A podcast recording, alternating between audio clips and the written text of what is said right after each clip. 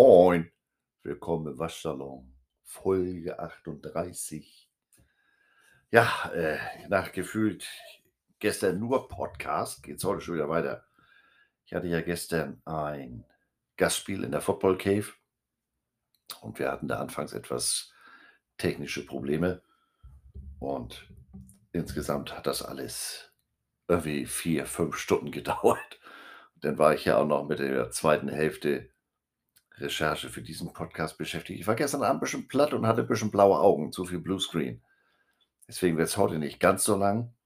Ähm, geile Ausrede, ich weiß, komme ich noch drauf. Ähm, aber bei der Gelegenheit habe ich festgestellt oder eine mögliche Ursache für die teilweise schwankenden Tonqualität gefunden. Wenn ich hier sitze, nehme ich ja mit Kopfhörern auf und das sind ähm, Quiet Comforts von Bose. Noch das erste Modell kabelgebunden. Ich habe neulich mal festgestellt, wenn ich dann den, den, die, die, die Noise Reduction einstelle, dann fängt hier das Mikro an, so ein bisschen rumzuspinnen. Also da strahlt tatsächlich wirklich irgendwas. Ich bin verstrahlt, aber das wissen wir ja schon länger. Also, geht los nun. Ähm, wie bereits schon mehrfach versprochen und dann wegen Düt und Dat verschoben, geht es heute nochmal nach Texas. Aber nicht nur nach Texas, denn ich will mir ja, wie gesagt, mal die Basis ansehen, sprich den Highschool Football. Und dabei habe ich festgestellt, was ich alles nicht weiß. Also Highschool Football ist für mich echt so ein Buch mit sieben Siegeln. Insofern heute ein bisschen mehr Grundsätzlichkeiten und dann natürlich der versprochene Blick nach Texas. Aber ich werde in einer äh, weiteren Folge, Zeitpunkt unbestimmt, ganz ehrlich gesagt, nochmal auf die Highschool-Szene nationwide eingehen, weil da gibt es natürlich äh, äh, in Kalifornien, in, in Florida etc. so ein paar Hotbeds. Da möchte ich nochmal drauf gucken, nochmal zwei, drei Sätze drüber verlieren. Ja, nun gerade los und dann ist auch, sage ich mal, gut mit Sammeln für die Woche. Äh, nee, das habe ich eben alles schon erzählt. Ja, geht los. Es ist ja wie es ist, ne? Nichts Halbgares erzählen. Deswegen muss man sich entsprechend vorbereiten. Und ich hoffe, das ist mir gelungen. Fangen wir mal an. Highschool Football also. Und ist ja noch früh am Tag. Ich gucke mal auf die Flasche. Oh, 10.52 Uhr. Äh, kann man schon wieder was essen. Wir fangen an mit Zahlensalat. Es gibt in den USA insgesamt 26.727 Highschools. An ca. 16.000 davon wird Football gespielt. Das macht in der Summe ungefähr 1,1 Millionen Highschool-Footballspieler in den gesamten USA. Im Bundesstaat Texas gibt es 3240 Highschools und an 850 davon wird Football gespielt. Bei der Zahl muss ich sagen, war ich ein bisschen überrascht, dass ich hatte ich höher eingeschätzt. Von den sogenannten Blue Chip Recruits, also ich sag mal die Besten der Besten, kamen im Jahr 2020 rund 15 Prozent aus Texas. Und unter den Highschools hat nur der Bundesstaat Georgia mit 16,3 Prozent mehr zu bieten. Von den besagten 1,1 Millionen Highschool-Footballern schaffen es, ich habe die Zahlen schon mal genannt, 6,5 Prozent ins College. Und wieder davon nur 1,6 Prozent in die NFL. Und wie das so ist mit Statistiken, insbesondere im Stats-verliebten US-Sport, gibt es, ich sage mal, unterschiedliche Ergebnisse, welcher Bundesstaat die sozusagen meisten NFL-Spieler produziert hat. 1936 begann die NFL detaillierte Teamroster zu erfassen. Und also mit Herkunft und all solchen Geschichten. Nicht nur, äh, was weiß ich, Andreas Heddergott, 1,40 groß, 220 Kilo. Ähm, Typisches Format für einen Wide Receiver, seht ihr, ne? Ähm, also die haben damals angefangen, 1936, mit detaillierten Teamrostern. Und aufgrund dieser Teamroster lässt sich nachverfolgen, dass seit diesem Beginn der Erfassung der Bundesstaat Mississippi 788 NFL-Spieler hervorgebracht hat. Ja, nun werdet ihr sagen, 1936, 2021, das ist ja noch nicht die Welt. Aber es gibt ja Zahlen, mit denen man sich das schön rechnen kann. Und wenn man das jetzt äh, auf die Einwohnerzahl des jeweiligen Bundesstaates umrechnet oder umlegt, dann hat Mississippi pro 100.000 Einwohner die meisten NFL-Spieler vorgebracht, nämlich 26,6. Als ich das gelesen habe, ich gedacht, sag mal, euer Ernst? Aber geht ja weiter, ne? Ähm, die gleiche Studie hat nämlich auch ergeben, dass der Bundesstaat Texas seit 1936 mit insgesamt 2515 insgesamt die meisten NFL-Spieler hervorgebracht hat. Wenn man das jetzt aber so macht wie eben bei Mississippi und das auf die Einwohner umrechnet, ja, dann sind das nur, in Klammern, äh, in Anführungsstrichen, nur 8,5 Spieler je 100.000. Also, wenn es danach geht, Spieler, NFL-Spieler pro 100.000 Einwohner, da liegen auch so Staaten wie Nebraska, Oklahoma und Louisiana mit äh, Mississippi gemeinsam ganz weit vorne. Also sozusagen Ansichtssache. Äh, und so hat jeder der, der genannten Bundesstaaten die Möglichkeit, äh, sich mit ausgewählten Stats äh, zu brüsten, wenn es schön macht. Naja, ich muss gestehen, dass ich bei dieser ganzen Recherche zum Thema Highschool Football, äh, wie das organisiert ist, etc., so ein bisschen an meine Grenzen gestoßen bin ähm, und hatte da so eine Art Zeitsprung. Ich war ja 1987 das erste Mal in den USA, damals in Philadelphia, und wir haben dann auch eine, eine, einen Trip an die Westküste gemacht, San Francisco und dann da den Coastal Highway Number One runter bis San Diego. Und da war ich vom Football ja schon angefixt, aber nicht wirklich begriffen, was da im Fernsehen läuft. Ja, und schlau wie ich bin, äh, bin ich denn in Sportläden, in Buchhandlungen und habe nach einem Regelbuch gefragt. Ich hätte auch fragen können, äh, weiß ich nicht, ob ich der örtliche Priester werden kann oder sowas. Die haben mich angeguckt. Die Buchreihe äh, sowieso for Dummies gab es damals äh, offenbar noch nicht. Und ich habe das Buch heute noch. Das ist irgendwie so mit Schreibmaschine im Eigenverlag äh, mit der heißen Nadel zusammengebunden. Das war so eine Art Regelbuch, aber dann nicht wie diese Dummy-Reihe so erklärt, damit äh, man das auch versteht, wenn man nicht weiß, wo vorne und hinten ist, sondern wirklich das Regelbuch mit Paragraphen und ich habe gar nichts verstanden. Und so ging es mir jetzt wieder, als ich versucht habe, dieses System Highschool Football zu ergründen. Ich habe dabei einen Anfangsfehler gemacht. Ich habe gedacht, das ist wie im College. Das ist, äh, ich sag mal, nahezu bundesweit, hätte ich jetzt fast gesagt, nahezu nationwide, ähm, einheitlich geregelt. Ja, denkst du, Puppe, das macht jeder Bundesstaat anders und selbst da gibt es noch wieder innerhalb der Countys und wie sie alle heißen Unterschiede. Also, ähm, da war ich äh, doch etwas überrascht und muss gestehen, ich bin mir nicht so ganz sicher, ob das alles so richtig ist, was ich da gefunden habe. Äh, deshalb, wie üblich, alles nach bestem Wissen und Gewissen, aber ähnlich wie früher bei Mutter Tietze und den Lottozahlen, Angaben ohne Gewähr. Es ist ja, wie es ist. Ne? Also ich werde euch jetzt hier keinen Dünnsinn erzählen, aber nagelt mich nicht auf die ein oder andere Zahl fest. Äh, ich lasse mich da gerne eines Besseren belehren. Alles eine Bierfrage. Ne? Grob gesagt, werden die Schulen nach ihrer Größe, sprich der Zahl ihrer Schüler, klassifiziert. So will man sicherstellen, dass Schulen von ungefähr gleicher Größe gegeneinander spielen. Jetzt habe ich mich gefragt, inwieweit ist das wichtig, aber vielleicht schließt man von der Größe der Schule auf den, ich sag mal, zur Verfügung stehenden Talentpool. Meinetwegen, ähm, wenn ich das jetzt auf Deutschland beziehe, ist der Talentpool in Schleswig-Holstein aufgrund der Bevölkerungsdichte ein anderer als in NRW. So erkläre ich mir das. Äh, und vielleicht haben größere Schulen auch andere Möglichkeiten, was Facilities anbelangt, also Kraftraum und Meetingraum. Und deswegen ähm, klassifizieren die das nach Schulgröße, sprich Anzahl der Schüler. Erkennen kann man das jeweils an dem A, und zwar an der Zahl der A's. 1A oder 1A ist aber die kleinste äh, Version. 8A ist die größte Klasse, wobei 8 äh, auch nicht überall ist. Also in Texas äh, fangen sie nächstes Jahr, glaube ich, an, eine 7A Class einzuführen, weil die haben immer mehr Schulen. Das ist aber, wie gesagt, nicht in allen Bundesstaaten gleich. Ähm, denn, wie gesagt, die machen das unterschiedlich, was Division anbelangt und äh, also Tüdelüt. Die Zugehörigkeit zu einer solchen Klasse ist aber nicht in Stein gemeißelt. Äh, Stichwort solche Dinge wie geburtenschwache Jahrgänge. Äh, bei fallenden oder steigenden Schülerzahlen kann sich das immer mal entsprechend ändern. Je nach Bundesstaat wird dabei auch nach öffentlichen und privaten Schulen unterschieden.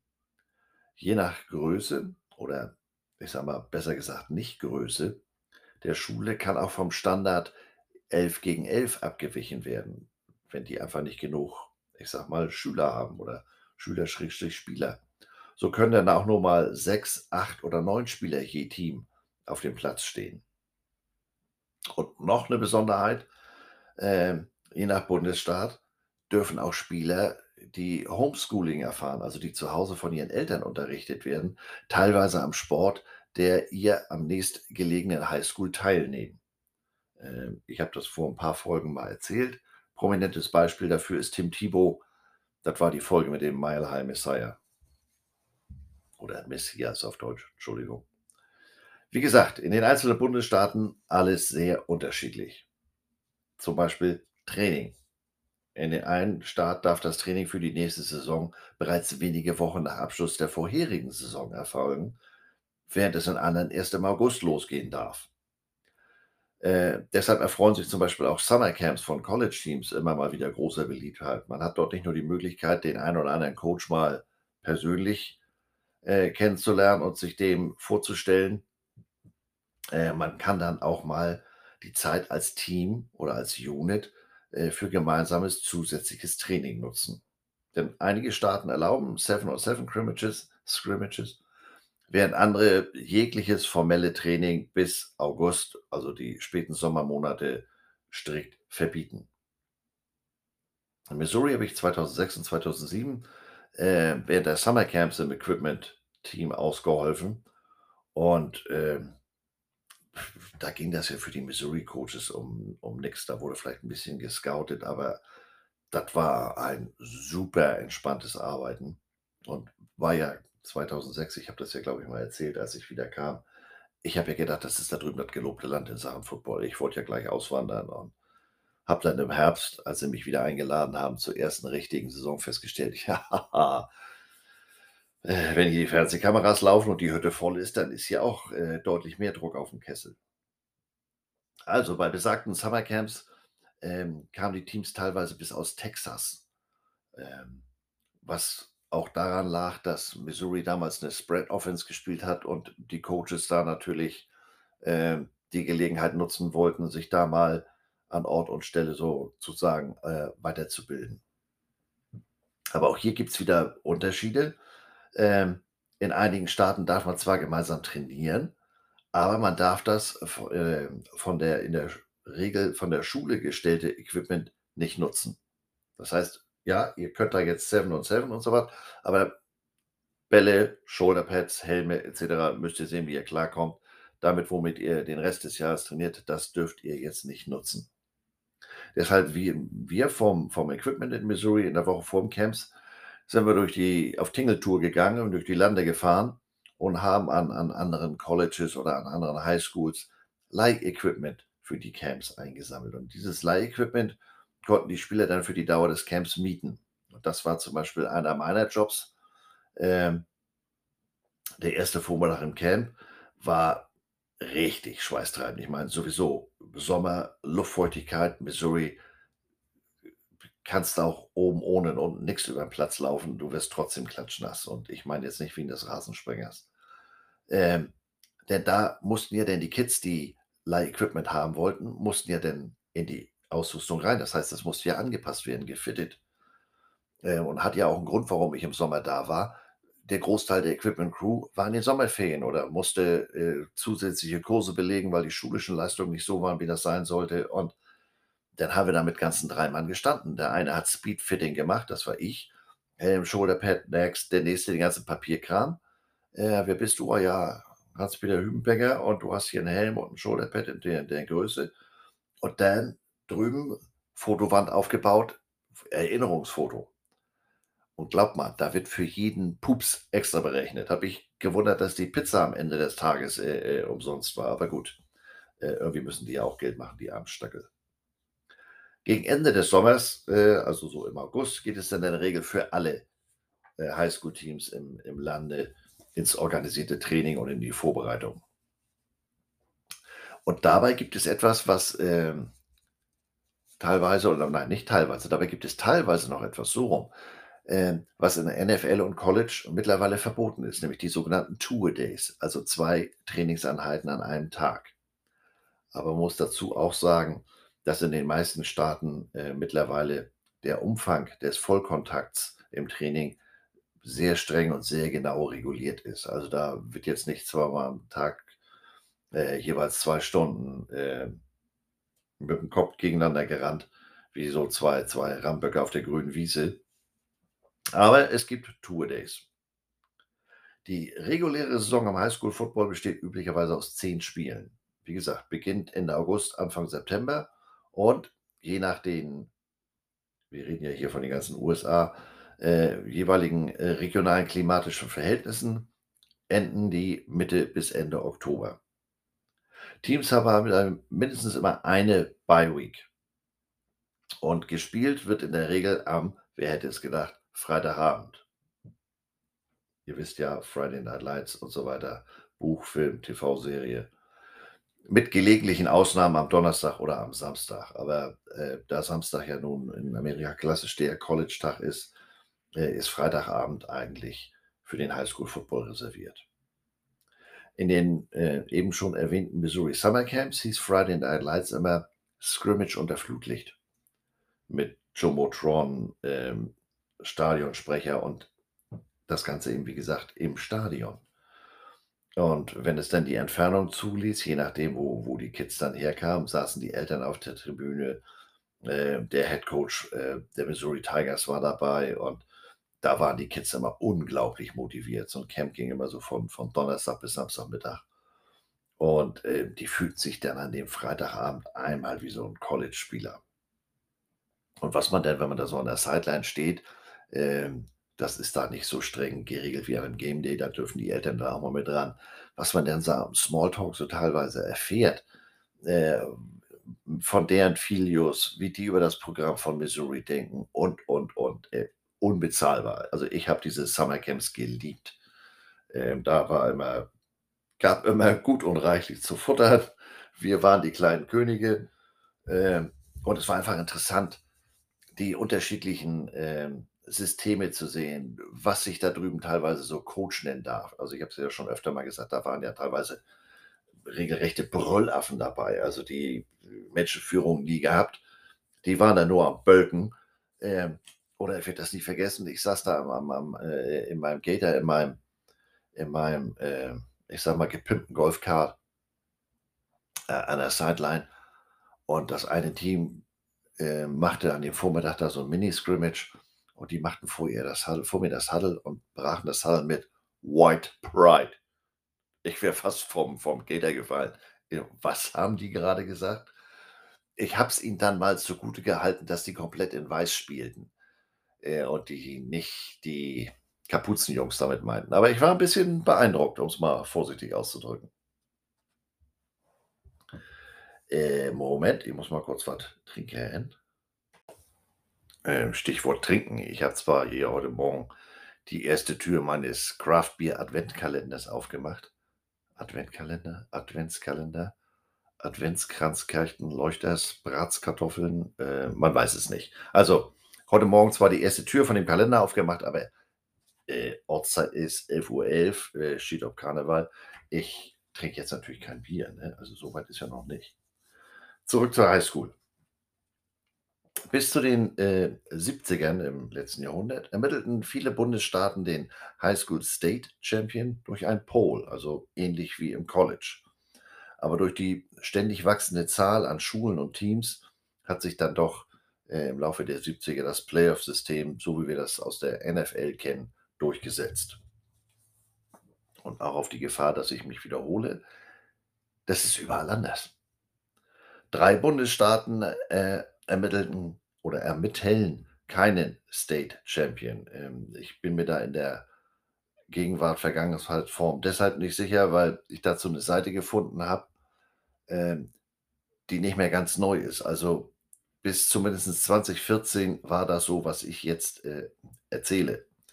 New Jersey, Massachusetts und Rhode Island haben lange Zeit nur sogenannte Regional Champs äh, ermittelt. Also haben diese Regional Champs nicht in Form eines Playoff-Turniers gegeneinander antreten lassen, um daraus dann den State Champion zu ermitteln. Ähm, New Jersey ermittelt nur bei nicht öffentlichen Schulen einen State Champion, also bei privaten Schulen, anders ausgedrückt. Massachusetts ermittelt äh, überhaupt erst seit 2014 einen, einen High School State Champion. Die Championships äh, im, im, Bundesstaat New York äh, sind nominell State Championships, aber faktisch gilt das eigentlich nur für Upstate New York, so Buffalo und so weiter, äh, weil die bevölkerungsreichsten Divisionen äh, wie New York City und Long Island gar nicht am State Tournament teilnehmen.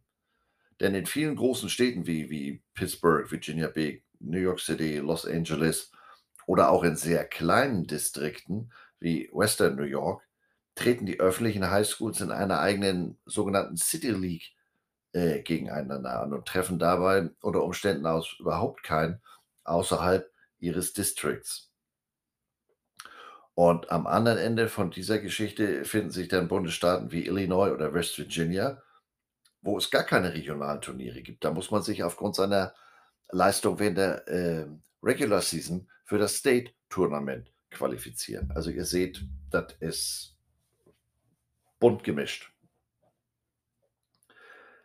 Wenn es denn zu Championship-Spielen kommt, werden die in der Regel an neutralen Orten ausgetragen. Also gerne mal im College oder manchmal sogar in NFL-Stadien. Also zum einen liegt das daran, dass die da natürlich ein ganz anderes Fassungsvermögen haben, als wenn die da jetzt hier in, in, in äh, langweilig auf der grünen Wiese, da auf, auf Stahlrohrtribünen äh, sitzenderweise die Leute unterbringen.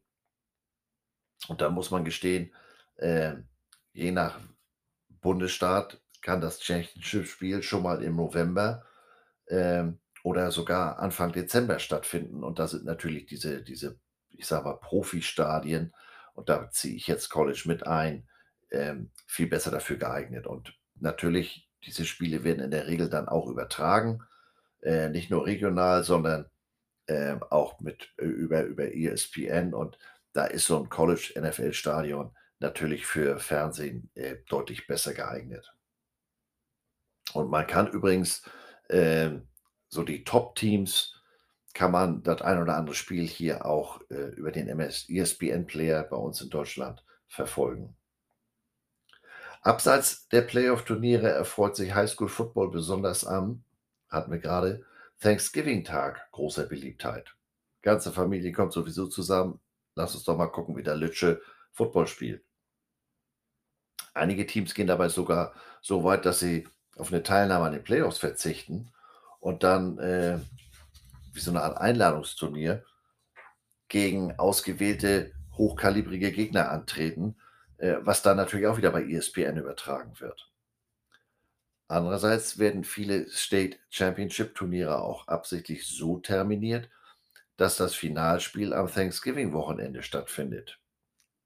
Gleicher Grund wie eben, TV-Zeit. Bei diesen ganzen regionalen Unterschieden und der Vielzahl an Teams ist es schwer, den Überblick zu behalten. Wer hätte das gedacht?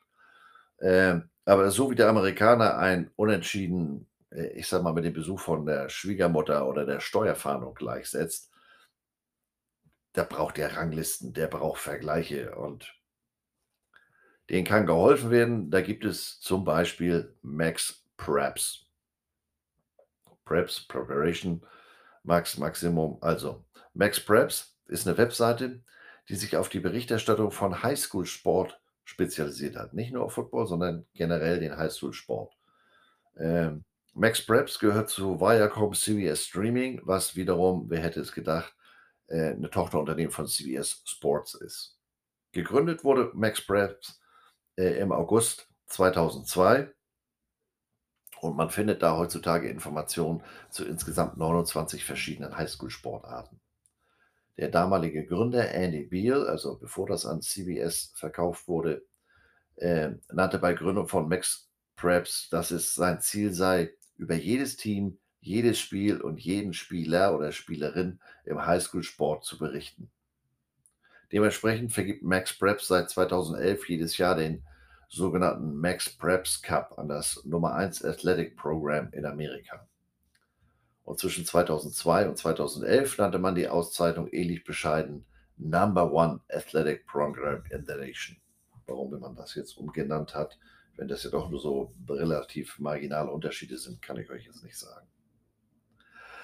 Auf der Webseite von Max Preps hat jede Highschool die Möglichkeit, Spielpläne, Ergebnisse, Roster und einzelne Spielerstatistiken zu veröffentlichen. Diese Daten müssen aufgrund der Vielzahl äh, natürlich von den jeweiligen Teams selbst eingepflegt werden. Also das reicht jetzt nicht, wenn ich am Abend da meine Sachen hinschicke, wir erinnern uns an die Ausgangszahlen. Äh, wenn da 16.000 Highschools allein ihre Football-Ergebnisse äh, um die Ecke bringen, wer soll das machen? Also man kann da einen Zugang äh, bekommen und dann gibt man die, die Daten für äh, Langballig State am Ende des Spieltages selber ein. Und aufgrund dieser dadurch entstehenden Datenbank gibt es dann auch wieder Rankings, ähm, wobei da unterschieden wird. Also gibt bei Max Preps ein National Ranking und es gibt ein State Ranking. Das sogenannte National Football Ranking entsteht dabei ganz ähnlich wie AP Polls im College Football, die ja von Associated Press, AP, von Journalisten erstellt wird. Hier ist es so, dass die Redakteure von Maps, Max Preps den aus ihrer Sicht ähm, andersrum formuliert, denjenigen als die Nummer eins formulieren, der es aus ihrer Sicht am meisten verdient hat. Das war jetzt ein sehr komplizierter Satzbau. Ähm, ich hoffe, ihr versteht mich. Denn, äh, ich sagte es ja, 16.000 Colleges, Blödsinn, Highschools, genauso wie bei den Colleges, spielen die ja nicht alle gegeneinander. Also insofern ähm, wird nicht ein, ein, der Meister wird nicht auf dem Platz ermittelt, so Also es gibt hier auch nicht ein, ein ich sag mal, äh, ein Bundesturnier, wo dann meinetwegen die verschiedenen State Champions gegeneinander spielen würden. Und äh, wie gesagt, das liegt nur auch daran, äh, selbst wenn einige Bundesstaaten keinen State Champion ermitteln, ist das ja immer noch eine Zahl jenseits der 40 und wie soll das funktionieren? Also deshalb sind da die Redakteure von Max Preps am Start und äh, ermitteln dann, äh, ich sag mal, subjektiv ihren Meister. Das war ja früher vor BCS und äh, wie die ganzen Systeme heißen im College ganz genauso. Ähm, da gab es zwar ein, ein ja, mehr oder weniger ein Spiel, aber es gab ja nicht so wie heute, gibt es ja ein Semifinale, es gibt ein Finale. Die ersten vier qualifizieren sich. Ähm, das gab es damals nicht. Hier entscheidet man dann anhand von Ergebnissen, von Gamefilmen, von dem Talent der Spieler, wie auch immer man das äh, bewerten möchte. Für mich ganz dünnes Eis. Ähm, der Stärke der Gegner im Spielplan. Anhand dessen wird dann das, die Position im Ranking äh, entschieden. Also vereinfacht ausgedrückt sehr, sehr ähnlich wie beim College AP Ranking. Und anhand der statistischen Werte der einzelnen Spieler gibt es dann auch ein Spielerranking von Max Preps. Aber da muss ich jetzt gestehen, bin ich ausgestiegen. Das habe ich nicht äh, in aller Tiefe äh, recherchiert. Äh, das andere Ranking, das sogenannte Max Preps State Computer Ranking, der Name lässt es schon vermuten, wird ausschließlich anhand der Ergebnisse durch den Computer erstellt. Da gibt es keinen subjektiven, ich nenne das mal Human Factor. Darüber hinaus gibt es natürlich noch andere Rankings. Wir sind ja in Amerika, wie gesagt, die haben das ja gerne. Je handfester, je besser. Also es gibt noch andere Rankings, die aufgrund von Polls oder von mathematischen Formeln erstellt werden. Äh, besonders anerkannt und besonders bekannt ist dabei der USA Today Poll, der Nummer 1 am Ende der Saison äh, auch schon mal als National Champion bezeichnet wird und teilweise auch anerkannt wird. Also USA Today hat eine relativ umfangreiche äh, High School Division, also auch online. Da beschäftigen die sich äh, wirklich nur mit Highschool-Sport. Und da diese Highschool-Spieler äh, von heute die College-Spieler von morgen sind, gibt es natürlich auch Ranglisten für die einzelnen Spieler. Und äh, die bekannteste und auch führende äh, Recruiting Database für High School Football Player in den USA ist die sogenannte ESPN 300. Also so viel mal zu ein paar Grundsätzlichkeiten. Ähm, und nun geidert in den Lone Star State. Äh, wie ich in den vorherigen Texas-Folgen ja bereits sagte, es gilt immer, everything is bigger in Texas. Und natürlich, wer hätte es gedacht, auch der Highschool-Football. In Texas ist die Liebe zu diesem Football mindestens so groß wie Texas selbst. Und an einem Freitagabend verfolgt oftmals so ziemlich jede Gemeinde oder jeder in der Gemeinde im County sein Footballteam und das Ganze möglichst vor Ort. Also nicht vom Fernseher, sondern dahin zur Schule und gegebenenfalls rein ins Stadion und Attacke.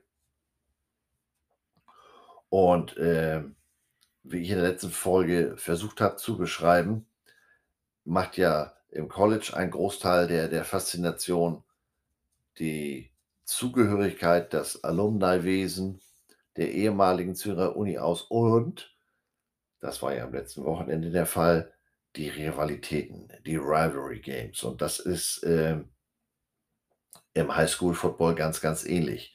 Da gibt es auch teilweise jahrzehntealte Rivalitäten und dann kommt natürlich ähm, auch noch die Nähe zueinander dazu, also die räumliche Nähe, wobei das natürlich äh, aufgrund der Größe von Texas relativ ist. Äh, Texas hat eine Fläche von, lass mich nachgucken, 695.621 Quadratkilometern.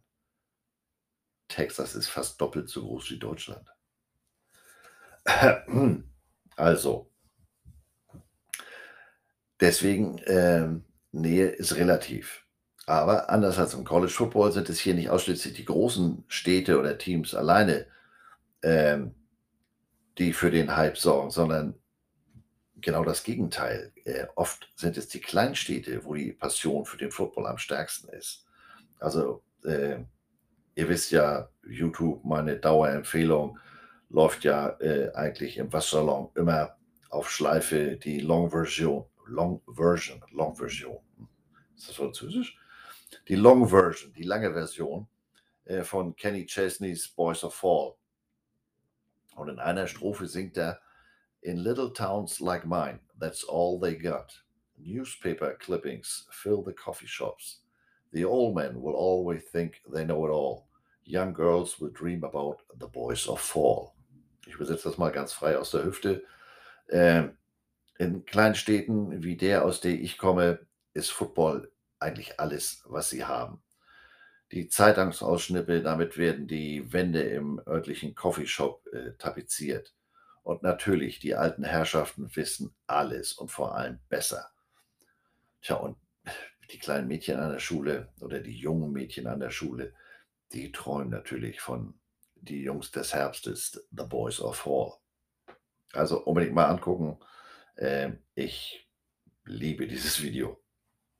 Äh, zurück zu der Regionalität, zu der Nähe. Ein Beispiel dafür, Rivalität zwischen El Campo. El Campo hat 11.600 Einwohner und der anderen Stadt Bay City. Bay City hat 17.700 Einwohner. Die liegen nur knapp 40 Meilen voneinander entfernt, aber das ist eine der längsten und ältesten Rivalitäten im Highschool Football. Die spielen seit 1911 gegeneinander. Und auch wenn sie zwischenzeitlich aufgrund wachsender oder schwindender Größe in unterschiedlichen Distrikten mit unterschiedlichem Erfolg gespielt haben, gibt es bis heute für beide Städte nichts Größeres und nichts Wichtigeres als diese Begegnung. El Campo führt die Serie übrigens mit 58 Siegen, 40 Niederlagen und 70 Unentschieden an. Ich frage mich gerade, wie das bei so einer Rivalität ankommt, wenn man Unentschieden spielt. Ähm, naja. Ein anderes Beispiel findet sich im Osten von Texas. Longview, immerhin 81.600 Einwohner, und Marshall, 23.500 Einwohner. Beide Orte liegen nur 28 Meilen auseinander und spielen seit 1909 gegeneinander, haben sich bislang insgesamt 111 Mal gegenübergestanden. Dass Longview die Serie mit 64 Siegen, 42 Niederlagen und 5 Unentschieden deutlich anführt, ähm, tut der Intensität aber keinen Abbruch. In der Kleinstadt Decaur, 6700 Einwohner, hat man im Jahr 2014 einfach mal Halloween um einen Tag verschoben. Bürgermeister Woodruff hatte dies zur Abstimmung gestellt und die Bürger stimmten ihm zu. Der Grund? Anstatt die Straßen für den traditionellen Trick-or-Treat-Umzug der Kids zu sichern, wurde ein nicht unerheblicher Teil der Polizeikräfte an anderer Stelle gebraucht, nämlich beim letzten Heimspiel der Decatur High Eagles. Außerdem war auch noch Senior Night und das sind die meisten Bürger der Stadt sowieso beim Football, also da wird nicht viel Trick-and-Treat gemacht. Also die haben wirklich äh, gesagt, ja nee, also an dem Abend ist hier Football, das können wir nicht verschieben. Verschieben wir Thanksgiving. Also um mal zu sagen, Football ist groß und wichtig in Texas. Neben den äh, Buch, Film, Serie Friday Night Lights gibt es übrigens noch andere sehenswerte Filme rund um Highschool Football in Texas. Zum Beispiel, das nur so am Rande, Varsity Blues oder Carter High. Und die von mir so oft zitierte TV-Serie Friday Night Lights, die kann ich wirklich nur jedem empfehlen. Clear Eyes, Full Hearts, Can't Lose. Entweder auf DVD, Blu-ray oder eben äh, digital bei Amazon oder iTunes. Redaktionsempfehlung. Everything is bigger in Texas. Das gilt auch für die Stadien einiger Highschool-Teams. Ähm, das Allen Eagle Stadium hat eine Kapazität von 18.000 Plätzen und kostete mal eben schlappe 59,6 Millionen Dollar. Die Stadt Allen mit einer Einwohnerzahl von rund 105.000 liegt ca. 30 Meilen nordöstlich von, von Dallas. Und ähm, die örtliche Highschool hat 5.390 Schüler. Besteht auch schon seit 1901, auch wenn, äh, ich sage mal, die ein paar Mal umgezogen sind. Das Footballteam, die Allen Eagle Football, nein, die, das Allen Eagle Football Team, so rum, ähm, ist dabei erst seit, ähm, ich sag mal, relativ jüngerer Vergangenheit außerordentlich erfolgreich, nämlich genauer gesagt seit 2001. Seitdem sind die jedes Jahr in den Playoffs. Sie haben seit 2005 insgesamt acht State Championships gewonnen und äh, sind im Laufe der Jahre, wie gesagt, immer größer geworden und haben diese drei Championships in drei unterschiedlichen Klassen von 4A bis zu 6, 6A äh, gewonnen. So, wo bin ich? Äh, ja, genau. Also äh, 105.000 Einwohner, 5.390 Schüler, sehr erfolgreich. Ja, da brauchen wir ein neues Stadion. Das kann ja nicht jeder Einzelne da drüben so äh, äh, beschließen, wie er möchte. Deswegen gab es ein entsprechendes Referendum und das wurde angenommen. Und im Jahr 2009 äh, wurde dann angefangen, ein Stadion für die Allen Eagle, für die Allen Eagles zu bauen. Das Stadion, wie gesagt, 18.000 Plätze äh, und war bei seiner Eröffnung 2012 das insgesamt fünftgrößte Stadion im Staat Texas. Aber ähnlich wie vorhin, wo ich gesagt habe, welcher Bundesstaat hat die meisten NFL-Spieler produziert, gibt es auch hier wieder eine interessante Statistik. Äh, wie gesagt, das fünftgrößte Stadion im Staat Texas, aber wenn man berücksichtigt, dass dort nur ein einziges Team beherbergt ist, dann ist es wiederum das Größte. Also, wie gesagt, man kann sich das alles so rauspicken und schön rechnen, bis es dann endlich passt. Neben den 18.000 äh, Plätzen im Stadion findet man darin äh, Krafträume, Trainingsmöglichkeiten für das Wrestling-Team der High School und, warum auch immer, eine Indoor-Golfanlage. Aber bereits im Februar 2014, also knapp zwei Jahre nach Eröffnung, musste das Stadion wieder geschlossen werden. Risse im Beton. Ähm, keiner wusste, wie das weitergeht, wie das ausgeht. Das äh, Stadion musste erstmal wegen Unsicherheit, wegen Baufälligkeit geschlossen werden. Und die Eagles mussten deshalb ihre gesamte Saison 2014 als Auswärtsspiele bestreiten. Die hatten ja kein Homefield mehr. Aber die waren so gut, die blieben trotzdem unbesiegt und wurden 2014 durch einen 47-16-Sieg über Cypress Ranch zum dritten Mal in Folge Champion. Nach der Kleinigkeit von äh, 10 Millionen Dollar Reparaturkosten konnte das Stadion im Juni 2015 wieder eröffnet werden. Übrigens, äh, die Baukosten, die musste die Baufirma tragen, denn äh, es erwies sich wohl, dass da wohl wirklich ein bisschen mit der heißen Nadel dran gestrickt worden war. Äh, wir erinnern uns auch so ein beliebter Spruch, bigger is better.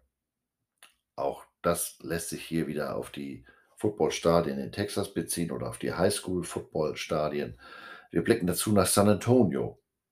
Da wurde 1939 das Alamo Stadium mit einer Kapazität von 23.000 ähm, gebaut. The Rock Pile, so der Spitzname für dieses Stadion, weil es ähm, hauptsächlich aus dem lokal reichlich vorhandenen äh, und verwandelten Kalkstein gebaut ist, ist die Heimat diverser Highschool-Teams aus der Region und war der ursprüngliche Ausstrahlungsort für den Alamo Bowl. Zuletzt wurde das Stadion äh, 2014 für insgesamt 35 Millionen Dollar renoviert. Das total teuerste Highschool-Stadion findet man außerhalb von Houston. Das Katy Legacy Stadium hat dabei nur eine Kapazität von 12.000 Plätzen, hat aber 72,1 Millionen Dollar gekostet. Soll noch einer sagen, Money can't buy me love, wenn das John Lennon wüsste. Ja, also äh, das war es jetzt auch schon mit meinem ersten, ich sag mal, kleinen Einblick in den Highschool Football. Ich hoffe, ich konnte euch da mal so ein bisschen äh, äh, was vermitteln.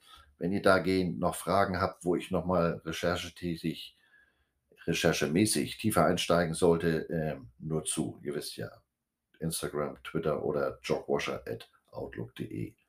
Denn, äh, wie gesagt, aufgrund seiner wirklich sehr ausgeprägten regionalen äh, Vielfalt ist das Verfolgen aus der Ferne äh, immer so ein bisschen mit, mit Aufwand verbunden.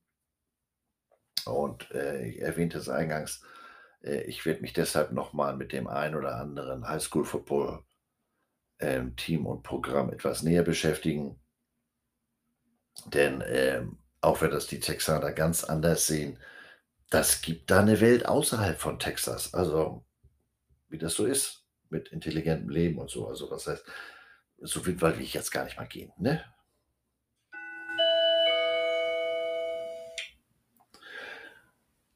Der aktuelle Teil der heutigen Folge fängt an mit der NFL. Normalerweise kümmere ich mich ja nicht so detailliert um das ganz aktuelle Tagesgeschehen. Ähm, das überlasse ich anderen Podcastern und anderen äh, äh, Fachleuten. Aber mir ist die Tage da jetzt mal was aufgefallen und ich habe mir da mal so eine kleine Liste gemacht. Wie gesagt, alter Vater, das, das geht doch nicht. Also, äh, ich würde mal sagen, die NFL hat ein Verletzungsproblem und zwar nicht zu knapp. Nun werdet jetzt sagen, ja, bleib mal ruhig, Digi. Äh, Verletzungen gehören ja zu dem Sport leider dazu und das stimmt natürlich auch. Aber in meinem, ich sag mal, subjektiven Empfinden trifft das mehr und mehr Leistungsträger und äh, damit entscheidende Spieler. Und das kann ja nicht so im Sinne der, des, der Produktführung und im Sinne der NFL äh, sein. Denn ob ich jetzt Zuschauer im Stadion, am TV-Schirm äh, oder gar Fantasy-Spieler äh, daran beteiligt bin, dann ist ja das oftmals oder immer öfter nicht das, ähm, was ich als Zuschauer erwarte, wenn ich zu einem bestimmten Team gehe. Oder äh, ich sag mal ganz böse ausgerückt, der Zuschauer bekommt nicht das, wofür er bezahlt hat. Ähm, Stichwort Arizona. Ähm, nichts gegen Colt McCoy, den habe ich bei den Texas Longhorns im College wirklich sehr gerne gesehen und macht ja jetzt auch äh, so gut er kann. Aber wenn ich Arizona Cardinals äh, denke, wenn ich mir die angucke, dann will ich den Baseballer auf Quarterback sehen, den gezopften auf Wide Receiver und die gebrochene Nase auf Defensive End. Äh, übersetzt heißt das, ich will Kyler Murray sehen, Andre Hopkins und JJ Watt. Denn die drei äh, machen natürlich den Unterschied. Äh, oder New York. Wäre schön, wenn Saquon Barkley bei den Giants mal etwas öfter spielen würde. Und wenn er denn spielt, äh, nicht solche Stats produziert wie ich bei meinem Morgenspaziergang. Also, äh, das ist ungefähr so wie teilgenommen. Wobei am Wochenende hat es ja gerade gereicht gegen meine Eagles. Was für eine Mist. Also, da will ich gar nicht weiter drüber nachdenken. Ähm, die Vikings haben jetzt ihren super Running Back, den Cook, äh, für mindestens zwei Wochen an eine Schulterverletzung verloren. Nun haben die Vikings natürlich genug Wide Receiver, um das zu kompensieren, aber dazu müsste Quarterback Cousins vielleicht mal lernen, dass äh, der Center den Ball bringt und nicht der Guard, da wo er sich aufgestellt hat. Die Carolina Panthers ohne McCaffrey, äh, der ja nur für den Rest der Saison raus ist und äh, da sammeln sich ja inzwischen auch die, die äh, Verletzungen und ähm, Gut, Carolina hat auch ein Quarterback-Problem, aber das liegt nicht an Verletzungen und ist ein anderes Thema. Tennessee Titans fing an wie die Feuerwehr. Jetzt fällt da einer nach dem anderen aus. Äh, unter anderem Julio Jones auf Wide Receiver, Derrick Henry, der Running Back, AJ Brown, der nächste Wide Receiver. Ja, das ist ja nicht gerade Zuschauermagnet oder eine Augenweide. Äh, wenn die beim Match Ärger nicht drei Mann äh, äh, rausgeschmissen haben. Du spielst noch mit einer Figur so ungefähr. Äh, New Orleans, die Saints, die fahren ja nachts schon durch die Bourbon Street, um Spieler einzusammeln. So viele Verletzte haben die äh, allein in der Offense. Nur die Bucks mit ihrem Ziegenpeter, die können solche Ausfälle wie den von Gronkowski äh, kompensieren. Da wird dann einfach der Fournette auf Wanderschaft geschickt und wie soll es anders sein? Der liefert prompt ab. Äh, jetzt würde ich sagen, ja, warum, wieso, weshalb? Gute Frage. Ich habe keine Ahnung, woran das liegt. Ähm, in Missouri habe ich es mal erlebt. Da äh, wurde von einem Jahr auf den anderen nicht nur der Head Coach gewechselt, sondern da wurde auch der komplette äh, Strengths und Conditioning Staff ausgetauscht. Und die unterschieden sich von ihren Vorgängern dahingehend, als dass die Physios äh, plötzlich mehr oder weniger arbeitslos waren. Ich weiß hier, mein Kumpel Casey, der hing bei uns im Equipment Room, Room, Room, Room, Room, Room, Room, Room. Egal. Ähm, also der hing bei uns ab, so rum. Und ich sage, Casey, was los? Ähm, so oft habe ich ja nicht all den Jahren hier noch nie gesehen. Ja, sagt er, die Jungs hier, unsere, unsere Fleischmützen, die haben alle keine Haare auf dem Kopf. Die machen so einen guten Job. Ich bin mehr oder weniger arbeitslos. Und Daran wird es aber jetzt hier natürlich nicht liegen, weil das ist ja in meinen Augen ein ligaweites Problem. Ähm, kann das Equipment eine Rolle spielen, auch wenn sich das in den letzten Jahren natürlich stark zum Positiven verändert hat. Aber vielleicht ist es genau das, dass die Leute da, ich sag mal, leichtsinniger werden lässt. Ähm, was keine Frage ist, ist, dass es inzwischen aufgrund der Größe und der Geschwindigkeit der Spieler äh, kein Kontaktsport, sondern teilweise wirklich schon Konditionssport ist.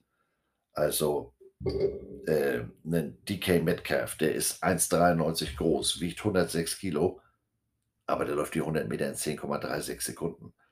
Äh, wenn den einer tackelt oder wenn er getackelt wird, das ist ja mittlerer Auffahrunfall, also für beide, sowohl für den Metcalf als auch für den Verteidiger.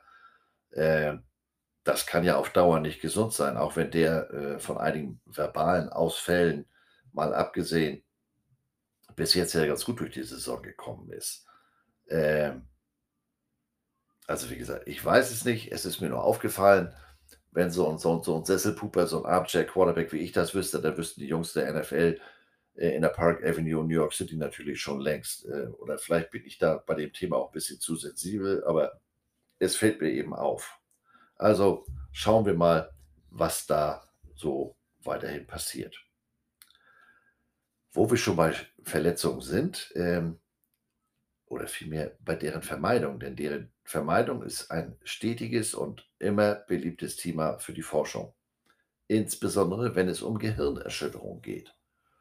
Und ähm, mit entsprechenden Erkenntnissen und Ergebnissen und Vorbeugemaßnahmen kann man natürlich nicht früh genug anfangen. Und um unseren lang vermissten Freund das Phrasenschwein mal wieder zu bedienen, getreu dem Motto, was Hänschen nicht lernt, lernt Hans nimmermehr, kooperiert die NFL künftig im Rahmen ihres sogenannten Head Impact Monitoring Programs mit den Universitäten von Alabama, North Carolina, den Washington Huskies und Wisconsin und natürlich deren Footballteams. Ähm, die Daten bezüglich Aufprall beim Helmkontakt werden mit, Sensor, von, mit Sensoren bestückten Mouthguards gesammelt, also den Mundstücken. Äh, auf freiwilliger Basis können die Spieler der Teams an dieser Schule teilnehmen und bekommen dabei dann im Anschluss natürlich auch die Ergebnisse zur Verfügung gestellt. Neben diesen vier Schulen gibt es auch schon zehn NFL-Teams, äh, wo teilweise diese mit Sensoren ausgestatteten Mouthguards getragen werden. Die Idee ist nicht ganz neu. Die Universität von Virginia, Virginia und das Footballteam der äh, äh Cavaliers, die hatten so ein Pilotprojekt bereits 2018 gestartet und damals äh, 2019 genauer gesagt hatten sich auch schon mal vier NFL-Teams angeschlossen. Aber jetzt nimmt das Ganze nochmal wieder ein bisschen mehr Fahrt auf. Die NFL hat da auch einen entsprechenden Forschungstopf den hat sie mit 60 Millionen Dollar ausgestattet und da kommt dann unter anderem das Geld für diese, für diese äh, Mouthguard gestützte Forschung dazu.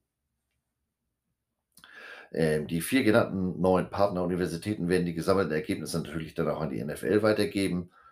Ziel ist es, Kopfverletzungen wie Gehirnerschütterung äh, weiterhin reduzieren zu können. Auch wenn in den letzten Jahren dahingehend durch neues, besseres Equipment, durch veränderte Regeln äh, vieles zum Positiven verändert wurde, äh, ist das, ich sag mal, zu viel gibt es da nicht. Äh, ich habe das ja mal in der früheren Folge schon angesprochen. Es gibt ja mit Wysis inzwischen den ersten Helmhersteller, der mit dem sogenannten Wysis Zero Two Trench, wie Graben, so wird das ja oft genannt, äh, in the Trenches, vorne der Bereich, wo die beiden Linien aufeinandertreffen, also das ist der erste positionsspezifische Helm für Linienspieler. Und das ist mir am Wochenende aufgefallen äh, bei NFL-Spielen. Der scheint äh, insbesondere bei Centern sehr beliebt zu sein. Da muss ich nochmal äh, näher beigehen, ob das Zufall ist oder denn ich habe ja vom, vom Bau dieses Helmes, der ein oder andere hat mich da ja auch schon so angesprochen. Ich habe so den Eindruck, der Helm ist in Anführungsstrichen kopflastig, weil der ja vorne nochmal diese zusätzliche äh, Schale, Polsterung etc. hat. Vielleicht trifft das beim Center, der sowieso gerne mal Kopf nach unten hat. Äh, gut, ich weiß, ein guter Center hat das nicht beim Long Snap oder ähnlichem. Keine Ahnung, ob das hilft, aber habe ich noch am Wochenende gedacht, ich Mensch, na guck, nochmal wieder einer. Die Sensoren dieser Mouthguards äh, messen die Aufprallgeschwindigkeit, den Aufprallpunkt die Wirkrichtung des Aufpralls und natürlich die Kraft und den Schweregrad. Äh, warum Mouthguards, würdet ihr euch jetzt fragen? Ja, im Football werden die Mouthguards am Oberkiefer getragen. Das ist ja weniger ein, ein, ein, ein Mundschutz, denn ich sage ja immer, davor ist nochmal die Face Mask, also da müsste dann schon einiges passieren, bevor der euch auf den Mund boxen kann. Ähm, das ist ja mehr oder weniger ein ein Aufbissschutz. Und deswegen wird der im Football am Obertiefer getragen. Und äh, ich erinnere mich an meine früheren Biologiestunden. Der Oberkiefer ist ja direkt mit dem Schädel verbunden. Und deshalb eignet sich das als, ich sag mal, Verbindung als äh, äh, Scharnier zu diesen Sensoren. Man hat das ja auch mal versucht mit Sensoren in Helm. Rydell hatte da so, so ein System, das sogenannte Inside Impact Response System. Da wurde der Helm mit Sensoren ausgestattet und an der Sideline hatte einer, äh, ich sag mal, wie so eine Fernbedienung und konnte dann sehen, ah, jetzt hier Heddergott Nummer 86, der hat gerade rein richtig auf die 12 gekriegt, auf der äh, extra für dieses Gerät erstellten Skala äh, qualifiziert dieser Hit ihn für das Concussion Protocol. Das hat sich aber nicht durchgesetzt, denn ähm, die Ergebnisse waren natürlich nicht schlecht, aber ganz präzise ist das eben nicht. Denn äh, ich sage mal, wenn man da einen Helmkontakt kriegt, äh, der Helm ist ja im wahrsten Sinne des Wortes die äußere Hülle und dementsprechend verhalten Kopf und Helm sich bei Aufprall anders. Das ist beim Mouthguard nicht gegeben. Äh, entweder das Ding sitzt oder sitzt nicht.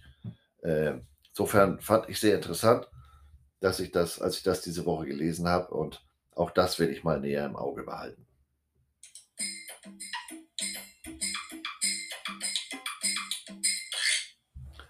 Swag. Am Sonntag gab es ja im Land des College Football ein mittleres Erdbeben, als bekannt wurde, dass Oklahomas Coach Lincoln Riley vom Sooner Planwagen abgestiegen ist und gesagt hat, wisst ihr was, zukünftig führe ich die Trojaner von Southern Cal an. Böse Zungen behaupten, ja klar, Diggi, du hast ja gestern noch das erste Mal in deiner Karriere als Coach bei Oklahoma gegen die Oklahoma State Cowboys verloren. Ähm, oder es liegt daran, dass er erkannt hat, äh, dass es für die Sooners äh, zukünftig nicht einfacher wird, der unglaublichen Erwartungshaltung äh, der Sooners-Fans gerecht zu werden, wenn man dann endlich in der SEC angekommen ist.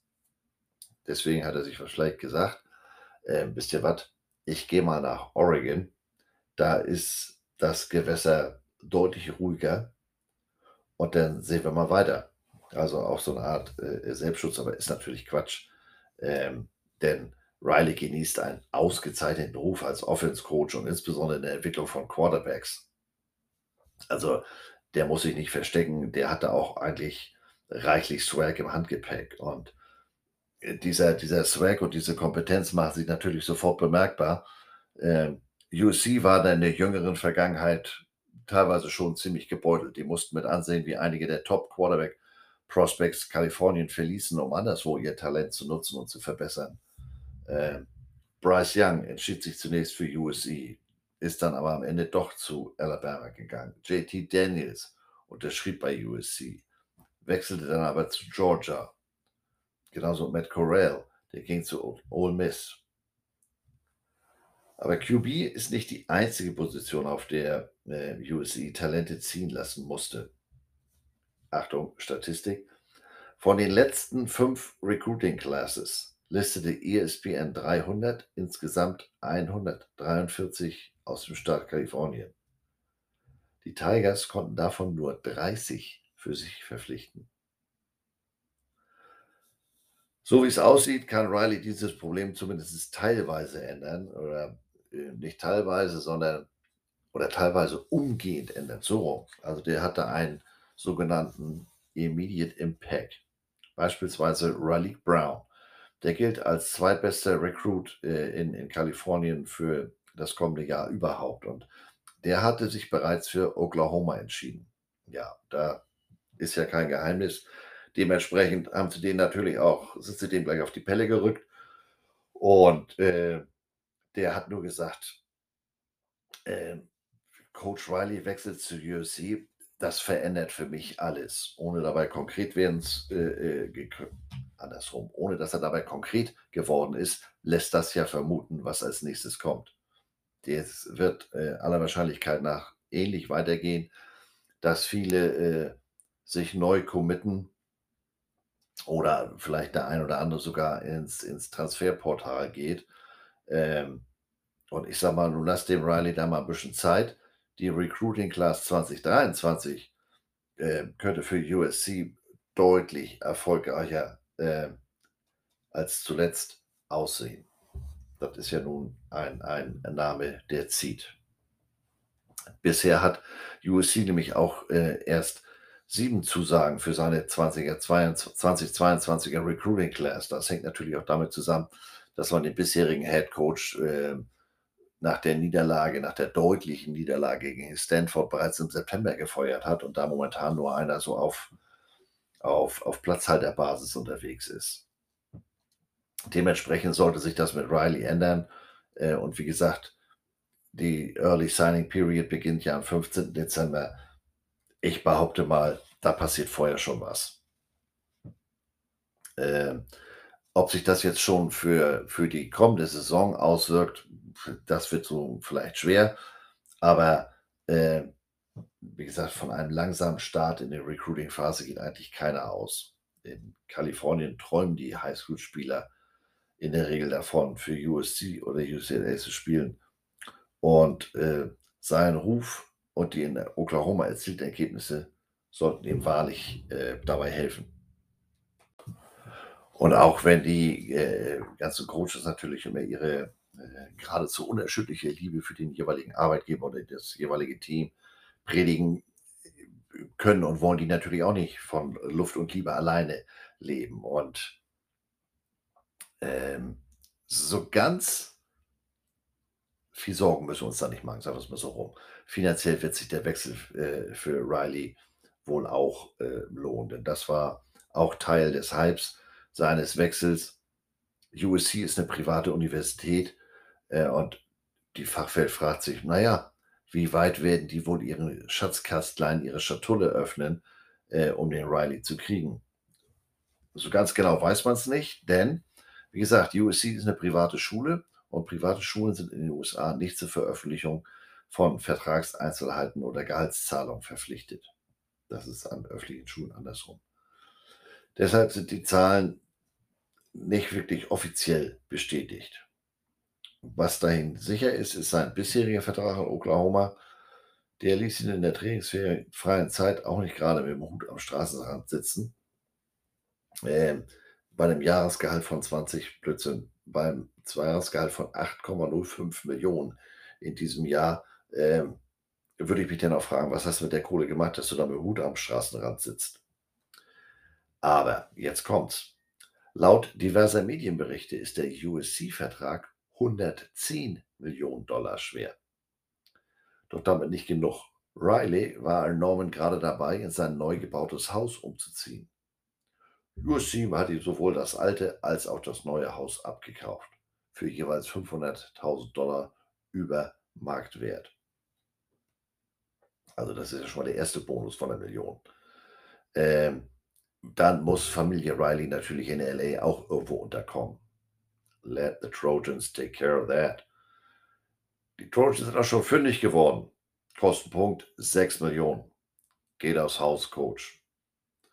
Und da es in und um LA im Vergleich zu Norman, Oklahoma, wirklich kaum etwas an Unterhaltung gibt äh, oder Unterhaltungsmöglichkeiten für seine Frau und seine Kinder, siehst du den Jet da vorne, privater Jet, steht 24 Stunden, sieben Tage zu deiner Verfügung. Also, wenn du nochmal in deine Lieblingspizzeria nach Norman möchtest, könnt ihr heute Abend hin. Ich muss jetzt gestehen, wo diese ganze Kohle herkommt, ist mir nicht so ganz klar, denn äh, wie gesagt, USC hat ja bereits im September den bisherigen Head Coach Clay Helton entlassen und der bekommt aus seinem äh, aus dem Vertrag auch noch 10 Millionen. Haben die da das Bernsteinzimmer gefunden oder eine Goldgrube oder was ist da los? Also, ich bin gespannt. Die müssen jetzt natürlich dann noch die PS auf die Straße kriegen. Währenddessen wird es in Oklahoma in Sachen Recruiting sicher etwas schwerer, was aber natürlich auch zu diesem Zeitpunkt sich noch nicht so ganz abschließend sagen lässt, weil wir wissen noch nicht, wer der nächste Head Coach wird. Ähm, jemand, äh, der bei Oklahoma im Laufe der Saison schon reichlich an Swag eingebüßt hat und ähm, diesen neuen Head Coach nicht mehr abwarten will, ist Quarterback Spencer Rattler. Dazu muss ich jetzt einschieben, meine Faszination für diesen Mann oder die Faszination für diesen Jungen, die habe ich nie so ganz teilen können. Ich habe den so ein bisschen in der Highschool verfolgt und natürlich bei Elite 11 Elite 11 ist ein Camp für Top Highschool Quarterbacks, äh, bei dem im Wettbewerb gegeneinander der Top Quarterback Prospect ermittelt wird. Und ähm, da habe ich den, wie gesagt, gesehen und habe gedacht, Alter, was bist du denn für ein arroganter Pinsel? Und wie das so oft mit der Hochmut und dem Fall. Wenn der Käse das dritte Mal vom Stock fällt, dann heißt es, das wissen wir alle, in den See, in den See. Für die, die nicht wissen, wovon ich rede, Asterix bei den Schweizern. Klassiker. Äh, also so gesehen hat Rattler äh, beim Red River Shootout oder Showdown gegen Texas im Oktober den Käse das dritte Mal fallen lassen. Ähm, als er reinkam äh, oder als er zu Oklahoma kam, so rum war er war er ja durchaus im Gespräch für die Heisman Trophy, also die Auszeichnung für den besten äh, College Football Spieler. Und dann wird der im, im, im prestigereichen Spiel Texas gegen Oklahoma äh, Fernsehkameras laufen, da wird er nicht nur ausgewechselt, sondern er wird auch noch zugunsten eines Freshmans Spieler in seinem ersten Jahr, nämlich Caleb Williams, ausgewechselt. Und seitdem ist der äh, äh, Rattler auch nicht mehr so wirklich zur, zum Tragen gekommen. Also, äh, als der da ausgewechselt wurde, wie üblich verfolge ich ja Diskussionen zu aktuellen Ereignissen bei Twitter, äh, in verschiedenen Gruppen bei Facebook, wobei ich mich da äh, nur in Ausnahmefällen selber beteilige. Und in einer deutschen Gruppe wurde nach dem Texas-Spiel genau dieser Gang durch Transferportal angekündigt. Und äh, habe ich gedacht, ja, ich, so wie ich den Rattler einschätze, und ich bin nun nicht gerade sein größter Fan, fand ich die Idee nicht so ganz abwegig. Oh, alter Vater, derjenige, der das geschrieben hat, der hat regelrecht Prügel gekriegt. Wie unsportlich. Und man müsste doch jetzt nicht noch auf den eintreten, obwohl er schon am Boden liegt. Und da habe ich gedacht, ja, gut, kommt immer darauf an, was man in dem Jungen sieht. Ähm, für mich passt das ins Bild, wenn er das jetzt machen würde.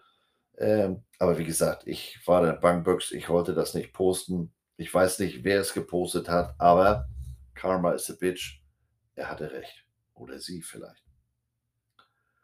Und das hier, während ich das hier gestern schrieb, drehte sich das Coaching-Karussell im Laufe des Tages oder im Laufe der ersten beiden Tage dieser Woche äh, aber wirklich munter weiter. Mein Freund Marlon durfte ja schon letzte Woche seine Kroko-Leder-Nike-Schuhe bei Florida äh, einpacken. Sein Nachfolger wird übrigens Billy Napier, der war bisher Head Coach bei den Raging Cajuns in Louisiana. Nun will ich dir sagen, naja, das war ein großer Schritt.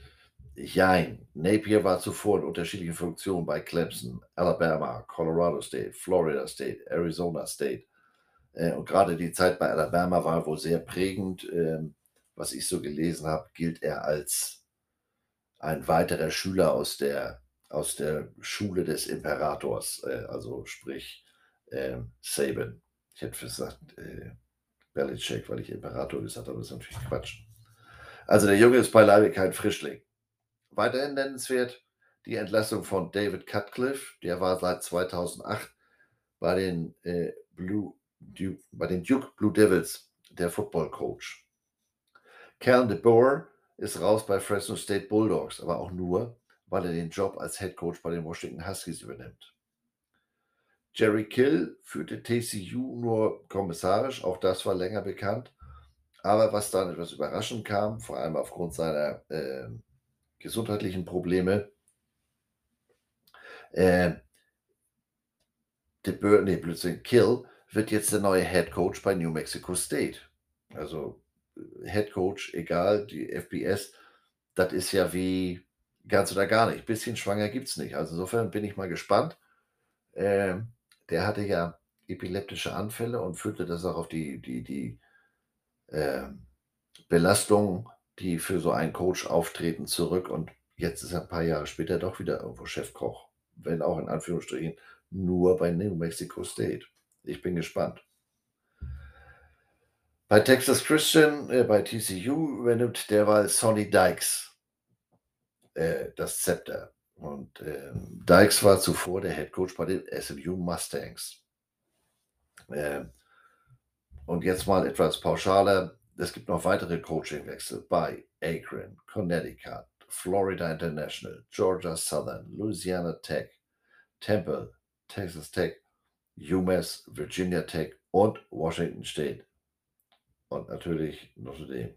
Aber ähm, Notre Dame, ne?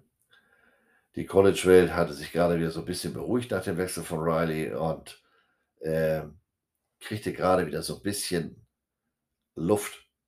Da äh, wackelt schon wieder die Wand. Dienstagabend, 22 Uhr Ortszeit.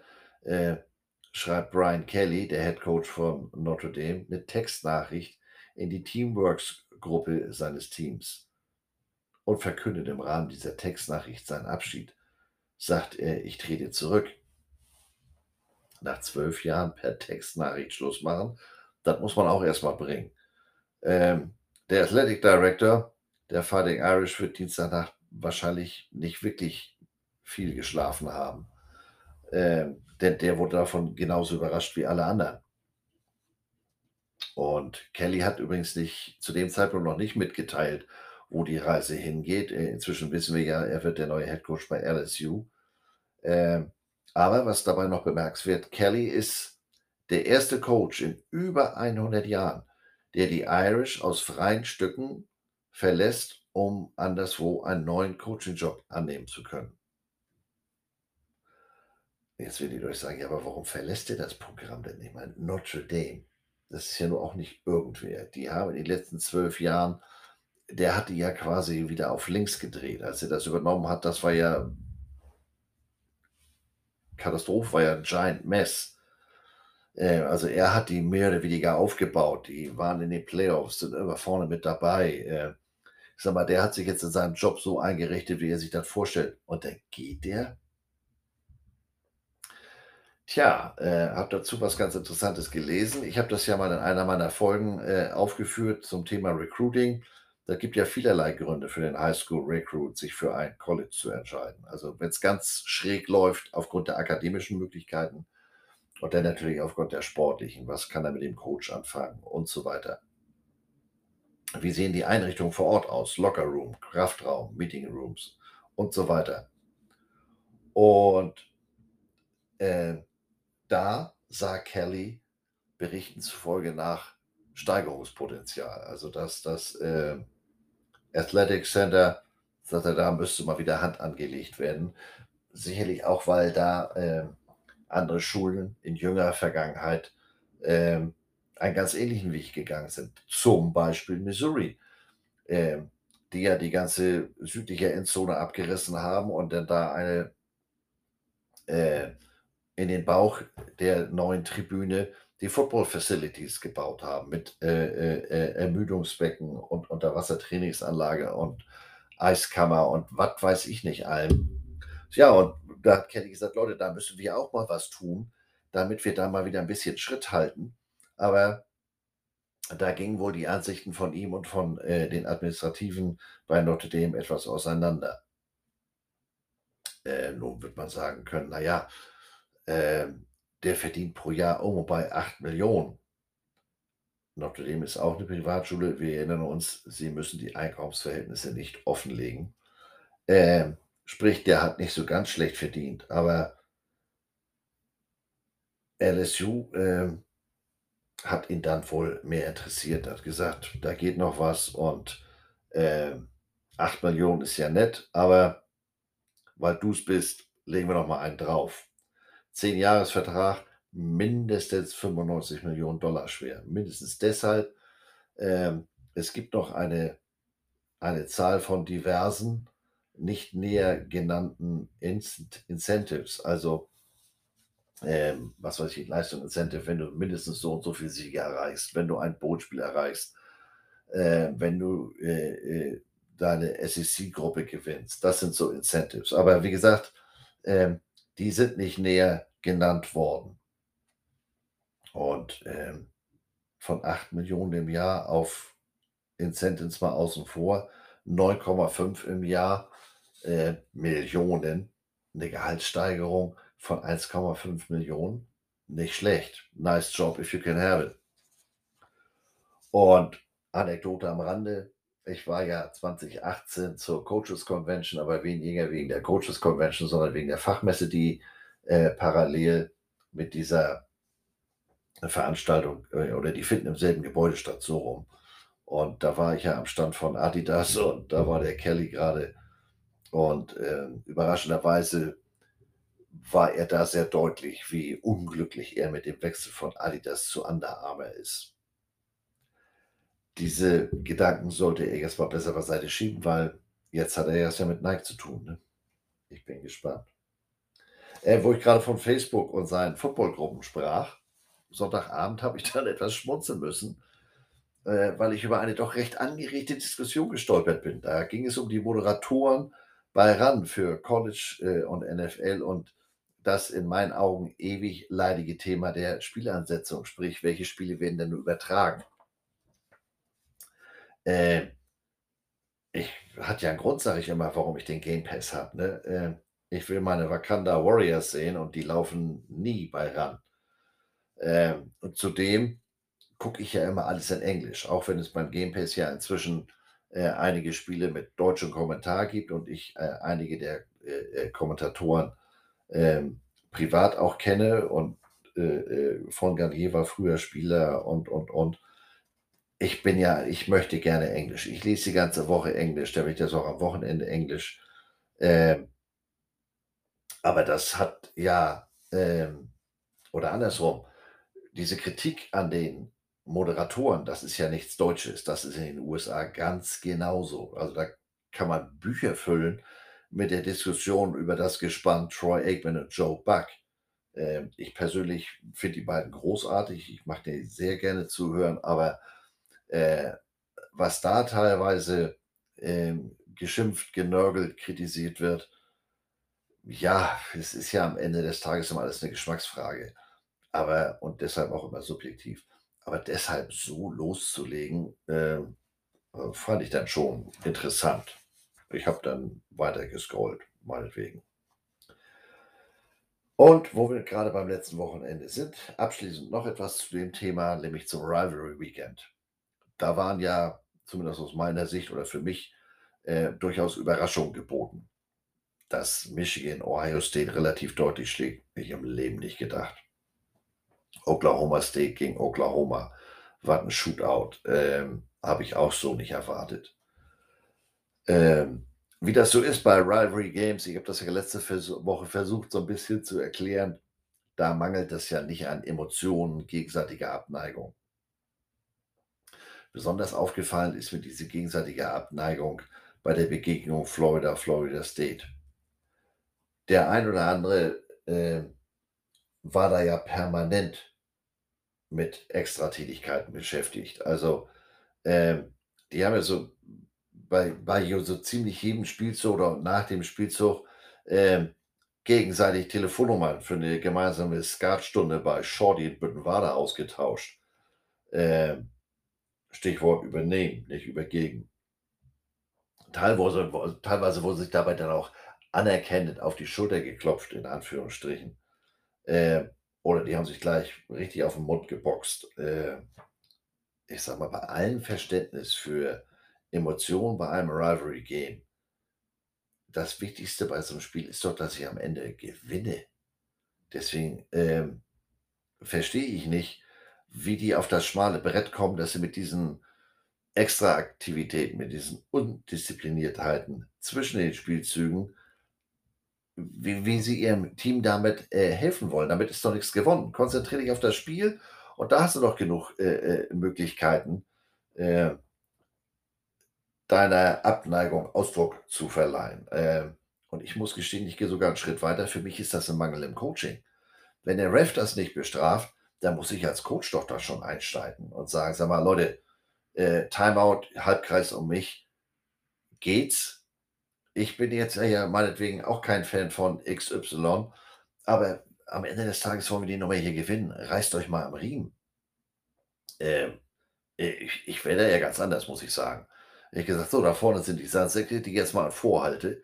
Und jetzt werden hier die Stadiontreppen rauf und runter gesprintet. Und dabei meine ich sogar Florida als auch Florida State. Ähm, und wir werden jetzt laufen, bis ich müde bin. Ja, genau, ich laufe nicht mit. Ähm, das sind ja so Sachen, da kann ich überhaupt nicht drauf. Ne? Ähm, und finde ich auch schade, weil, wie gesagt, das nimmt zum Spiel auch was, aber auch da, ähnlich wie mit der Verletzungssituation in der NFL, bin ich vielleicht ein bisschen pinschierig, kleinlich, wie auch immer. Ich wollte es mal gesagt haben, ne? Es ist ja, wie es ist. Ja, und das war es dann auch schon für heute. Äh, wie geht das weiter? Ähm, 1. Dezember, erste Türchen aufgemacht. Es lässt sich nicht vermeiden, es geht stark auf Weihnachten zu. Draußen wird es früh dunkel, es ist nass, kalt oder teilweise auch schon schlimmer, bei einigen schneit es auch schon da wird es ja Zeit für so gepflegte TV-Unterhaltung. Ne? Und damit meine ich jetzt nicht immer äh, die ganzen Weihnachtsfilme. Da geht ja ein bisschen mehr. Ne? Äh, deshalb werde ich nächste Woche mal auf die Doku-Reihe ESPN 30 for 30 blicken und äh, euch mal mitteilen, was aus meiner Sicht sehens- und empfehlenswert ist. Abstand halten müssen wir sowieso, fällt mir dabei ein. Also insofern ein Grund mehr vor der Glotze zu sitzen. Passt auf euch auf, bleibt gesund. Bis demnächst hier im Waschsalon. Moin, moin.